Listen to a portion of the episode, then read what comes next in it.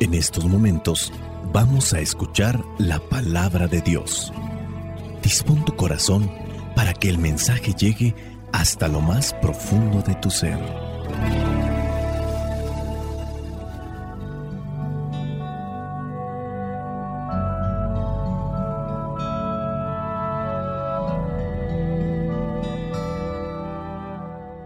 El Evangelio que la iglesia nos presenta para el día de hoy corresponde a Lucas capítulo 14, versículos del 1 al 6.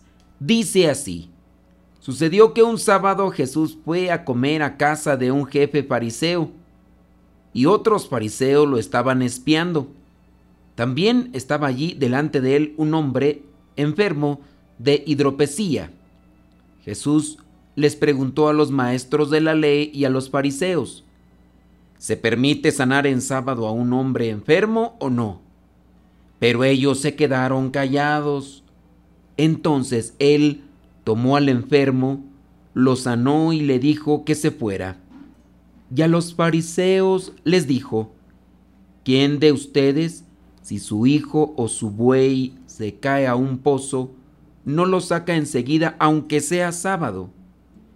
Y no pudieron contestarle nada. Palabra de Dios. Te alabamos, Señor. Escuchar tu palabra es inicio de fe Señor. Meditar tu palabra es captar tu mensaje de amor, proclamar tu palabra, Señor, es estar embebido de ti, proclamar tu palabra, Señor, es ya dar testimonio de ti, mi Dios. En el Evangelio del día de hoy, Jesús muestra su poder curando a este enfermo que tenía eso que se le llama retención de líquidos. A eso se le llama la hidropesía. La retención de líquidos puede darse en el estómago o en los tobillos o también en los codos o las rodillas. Se debe tener cuidado porque eso también pudiera generar algún tumor en el cuerpo y pudiera ser también maligno. Pero como no somos médicos, mejor dejamos esa explicación para los que sí saben. Lo cierto es que Jesús curó a esta persona que tenía este problema en su cuerpo. Los fariseos tienen la tendencia de utilizar la ley para condenar a los demás y conocen todos los resquicios para cumplir la ley sin cumplirla. Jesús, en cambio, utiliza la ley para hacer el bien y nunca se la salta en provecho propio, solo cuando está en juego la vida de las personas. Con esto Jesús se juega su vida por salvar la vida a los que más sufren. Con este pasaje no es la primera vez que Jesús pone entre la espada y la pared a estos fariseos que siempre están remarcando que hay que cumplir la ley por encima de todo. En este pasaje Jesús les pregunta, ¿Se permite sanar en sábado a un enfermo o no? Jesús, para hacer conciencia, cuestiona. Busca que las personas no se dejen llevar solamente por movimientos, por comandos, directrices, sino que tengan criterio al hacer una acción.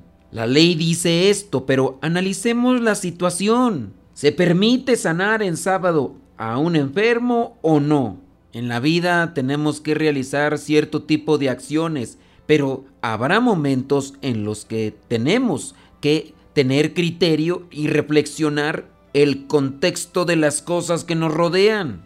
Esto es lo que tenemos que hacer, pero ante ciertas circunstancias, ¿qué otras vías podemos tomar? Sin salirnos obviamente de lo que vendría a ser el camino que nos lleva a la rectitud y a la justicia. Te voy a poner un ejemplo con respecto a la liturgia. La liturgia establece que los sacerdotes, los presbíteros, utilicen alba.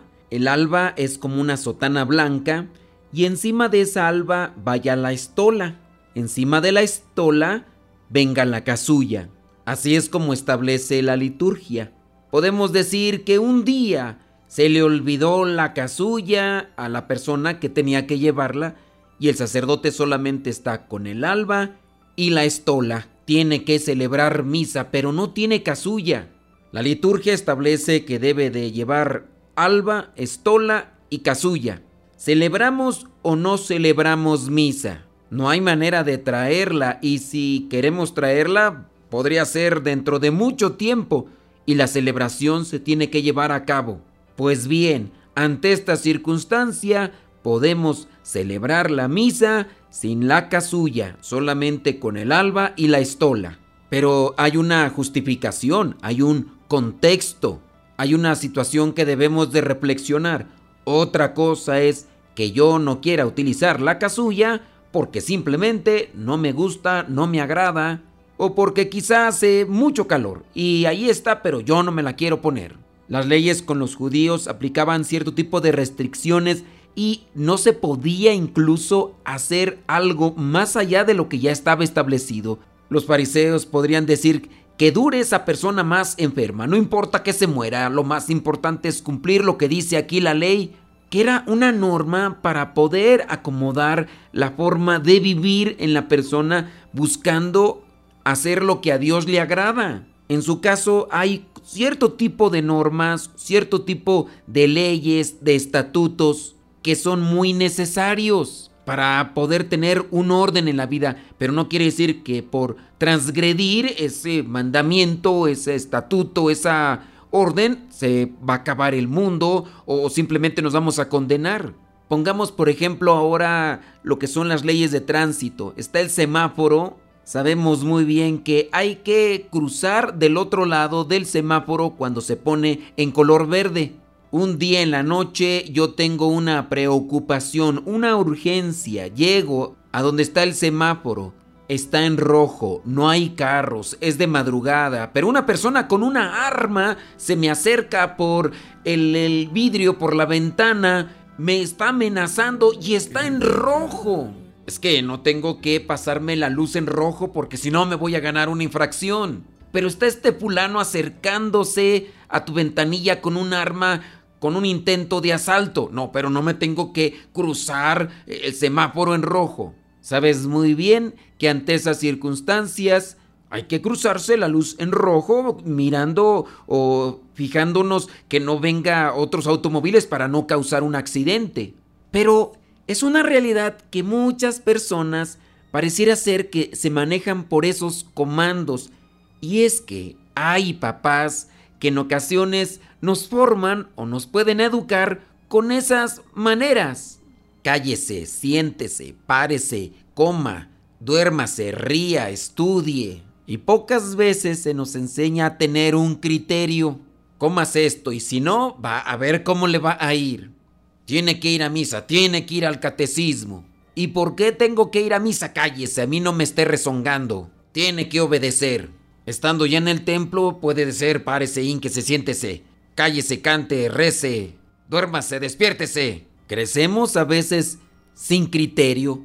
¿Por qué no hay que hacer esto? ¿Por qué no? ¿Por qué no hay que fumar? Porque es malo. ¿Por qué es malo? Porque sí. ¿Por qué no hay que decir malas palabras? Porque no. Lávese el agua con agua bendita. Se va a ir a confesar. Muchas veces nuestras abuelitas y también todavía algunos papás llegaban a instruirnos en las cuestiones de la iglesia con amenazas. Si no haces esto, te va a llevar el diablo.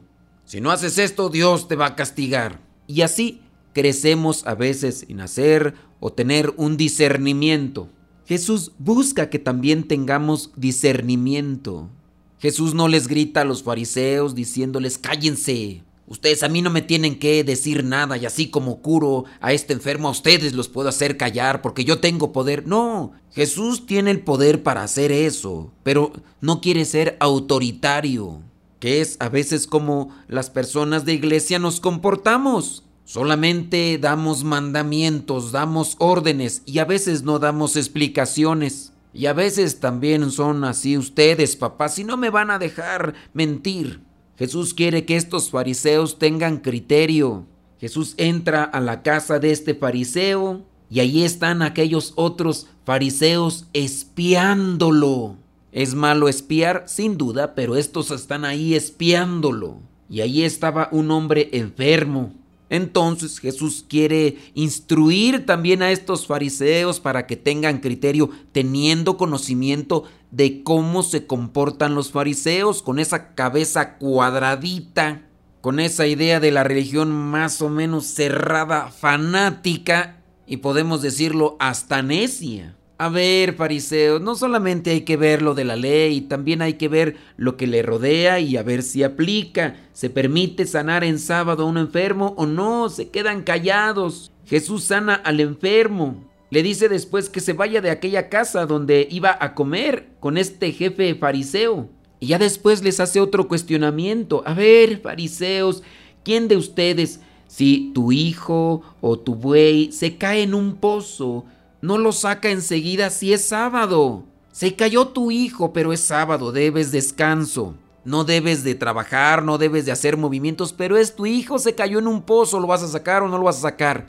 Bueno, no tienes hijos, se cayó tu buey, ¿lo vas a sacar o no lo vas a sacar? Si lo dejas ahí, el pozo tiene agua, esa agua va a hacer que ese buey se ahogue. Tú lo necesitas para tus labores diarias, ¿lo vas a sacar o no lo vas a sacar? Y aquellos no pudieron contestarle nada. Había un problema. Tenían una concepción de la religión cerrada. Son necios, son tercos. Cuidémonos de esa postura mental que afecta no solamente en la religión, sino en todo. Pueden ser cuestiones matrimoniales, pueden ser cuestiones de política, personas que no les haces entender su partido político, su personaje político es el mejor, no los puedes cambiar de idea a pesar de que les presentes evidencias, a pesar que les digas esto, esto y esto, nunca los quitas de su idea. O aquellos fanáticos, gente necia hacia un equipo en particular, a pesar de que nunca ganan un campeonato, siempre dirá que es el mejor y cuando otra persona venga a decirle que es un mal equipo, que son unos nefastos, que no sirven para nada, el fanático los va a defender por encima de todo. En el matrimonio encontramos también gente fanática. La nuera va con la suegra para reclamarle que en este caso su esposo, o sea, el hijo de la señora, es borracho, es mujeriego, tiene vicios, se porta mal, y si la señora es de esas cabezas cuadraditas y también necias, por decirlo, fanáticas, va entonces a defender a su hijo aunque tenga las evidencias allí enfrente de ella. La señora con el ojo morado le podrá enseñar los videos de la infidelidad del esposo y si esta suegra es de esas necias, tercas y cerradas, fanáticas en una palabra, a lo mejor va a defender a su hijo y va a decir que ella tiene la culpa, que no le da lo que le está pidiendo, que es una fodonga, que no le sabe hacer de comer como ella lo hace y que por eso su hijo la trata como la trata y que se lo merece y eso le debía de pasar y más, porque también así pasa. Que el Espíritu Santo nos conceda mucha humildad para poder reconocer nuestros errores, nuestros defectos y que nos dé la sabiduría para poder buscar soluciones ante tanto problema que nos rodea. La bendición de Dios Todopoderoso, Padre, Hijo y Espíritu Santo, descienda sobre cada uno de ustedes y les acompañe siempre. Vayamos a vivir la palabra. Lámpara es tu palabra para mis pasos, luz en mi sendero. Lámpara es tu palabra para mis luz mi sendero. Luz, tu palabra es la luz. Luz, tu palabra es la luz. Yo guardaré tus justos mandamientos. Señor, dame vida según tu promesa. Lámpara es tu palabra para mis pasos, luz en mi sendero. Lámpara es tu palabra